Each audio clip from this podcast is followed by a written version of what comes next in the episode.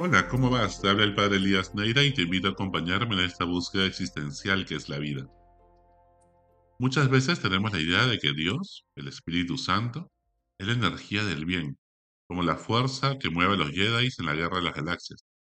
Si bien Dios puede manifestarse como una fuerza en la naturaleza, o al hacer un milagro de curación, Dios no es una energía que podamos controlar.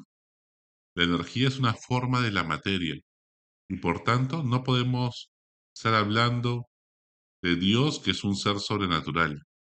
Cuando creemos que Dios es una energía que puedo controlar, en cierta medida estamos involucionando a expresiones religiosas mucho más primitivas, como el animismo, asumiendo que nuestra relación con Dios es mágica, que podemos manipular y controlar fuerzas ocultas sobrenaturales para el bien o para el mal. Cuando es el mal, pues le decimos brujería. Cuando nuestra religión se basa en que Dios nos protege si tenemos con nosotros la medalla milagrosa, o el escapulario de la Virgen del Carmen, y si lo perdemos o lo dejamos un día, pues nos puede pasar algo malo.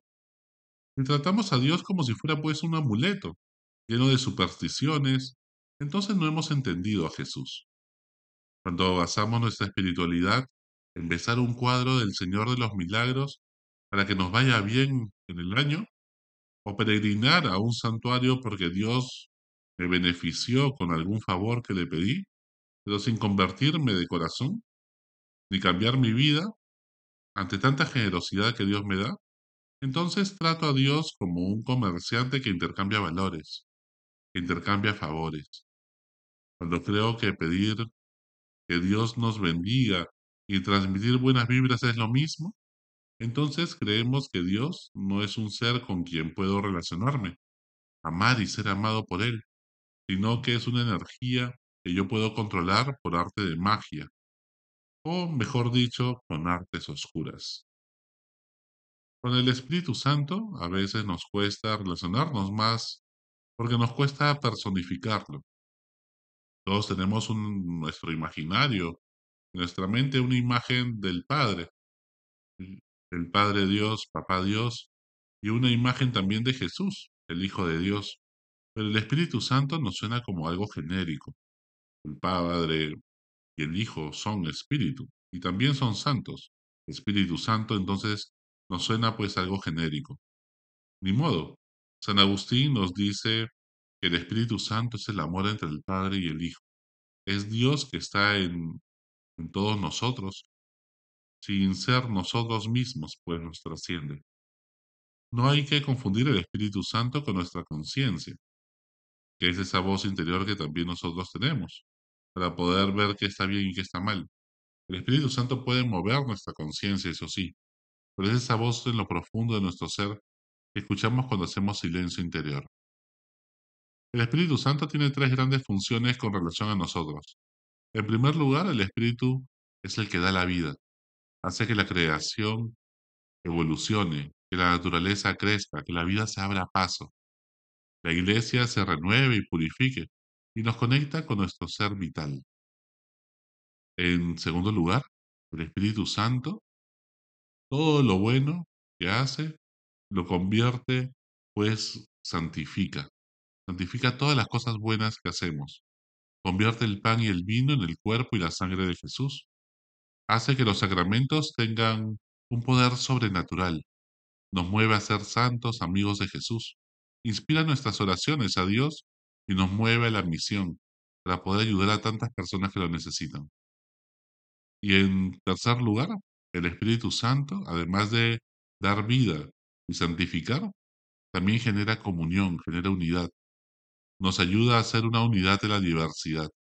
Nos mueve a perdonarnos unos a otros y a valorar con empatía la diversidad cultural, creencias, sensibilidades, para generar esta unidad y que todos se sientan representados. A veces la presencia del Espíritu Santo se percibe como un fuego interior, otras veces como una paloma, símbolo de la paz, y otras veces también como una nube o niebla que refresca en medio de tanto calor, o como el aceite que unge y prepara para la carrera de la vida y lo perfuma todo a su paso. El Espíritu Santo es el Dios que se dona a nosotros. Este único don, que es el Espíritu Santo, que es el mismo, se manifiesta de siete maneras distintas. Como don de sabiduría. Y la sabiduría tiene que ver con el sabor, con el saber saborear las cosas de Dios y disfrutarlas. Cuando a nosotros nos pasa que de repente, pues disfrutamos algo que ha pasado porque percibimos que es la mano de Dios, percibimos un, con disfrute, con gozo, un momento de oración, de gratitud, de darle gracias a Dios, y disfrutamos ese momento, es la acción, el don de sabiduría, es el Espíritu Santo que actúa en ti. Otras veces se manifiesta como un don de entendimiento, que nos permite comprender y conectar todos los puntos de nuestra historia personal, darnos cuenta que nada es casualidad, sino que Dios sigue escribiendo derecho en reglones torcidos, y poder comprender y encontrar la hilación, el sentido de nuestra vida. Ese es el don de entendimiento. Otras veces se manifiesta el Espíritu Santo como un don de ciencia, en los cuales pues, nos permite buscar argumentos, clarificar nuestra mente sobre lo que está bien y lo que está mal. El don de fortaleza es el que nos ayuda pues a poder nosotros saber huir de las tentaciones, saber luchar contra el mal y poder realmente ser constante en los compromisos y las decisiones que hemos tomado para construir un mundo mejor. El don de consejo es el que nos ayuda a poder discernir qué es lo que está bien y lo que está mal y que nos dé la fuerza y aconseje para poder siempre hacer el bien y para que realmente podamos nosotros también discernir y ver, bueno, a largo plazo, qué es lo mejor para mí. Cuando el Espíritu Santo se manifiesta como don de piedad, pues nos permite percibir a Dios como papá, como papito, como alguien que tenemos cercanía y confianza y podemos orar con esa confianza, con esa cercanía, y también percibir a los demás como nuestros hermanos, para realmente amarlos de corazón. Y por último, como cuando se manifiesta como el temor de Dios, no significa que le tengamos miedo a Dios, al contrario, tenemos miedo de alejarnos de Dios. No queremos, pues, eh, vivir ya sin Él. Queremos realmente que Dios sea el centro de nuestra vida. Ojo que la Iglesia Católica no tiene un contrato de exclusividad con el Espíritu Santo, ni con Dios, por supuesto que no. Dios actúa donde quiere y cuando quiere, donde le da la gana. Donde hay personas de buena voluntad, sean ateos, budistas, musulmanes, eh, evangélicos, hermanos con diferentes creencias, pues allí está el Espíritu Santo recreando el mundo. ¿Cómo sabemos que es el Espíritu Santo? Cada vez que actúa, ¿cómo sabemos que es Él? Que no solamente somos nosotros, porque percibimos sus frutos, frutos de amor, de una alegría profunda, de paz interior, de ganas de servir a los demás, de paciencia con los defectos y fragilidades de las personas que nos rodean, ¿no? la capacidad de poder ser longánimes, de no desear el mal a nadie, sino todo lo contrario, tener esa sencillez sin creerse mejor que nadie, la fidelidad para poder honrar nuestros compromisos y ser constante, la confianza en las personas, la modestia para no necesitar estar llamando la atención, sino ser capaces de poder permitir que otros salgan en el centro de la foto.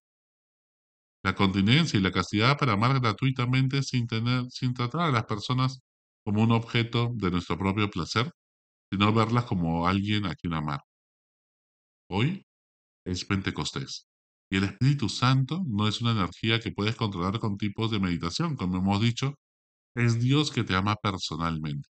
El Espíritu Santo no es una calma que te tranquiliza la conciencia, volviéndote indiferente, sino una paz profunda que te mueve a la lucha, te saca del confort, de la indiferencia.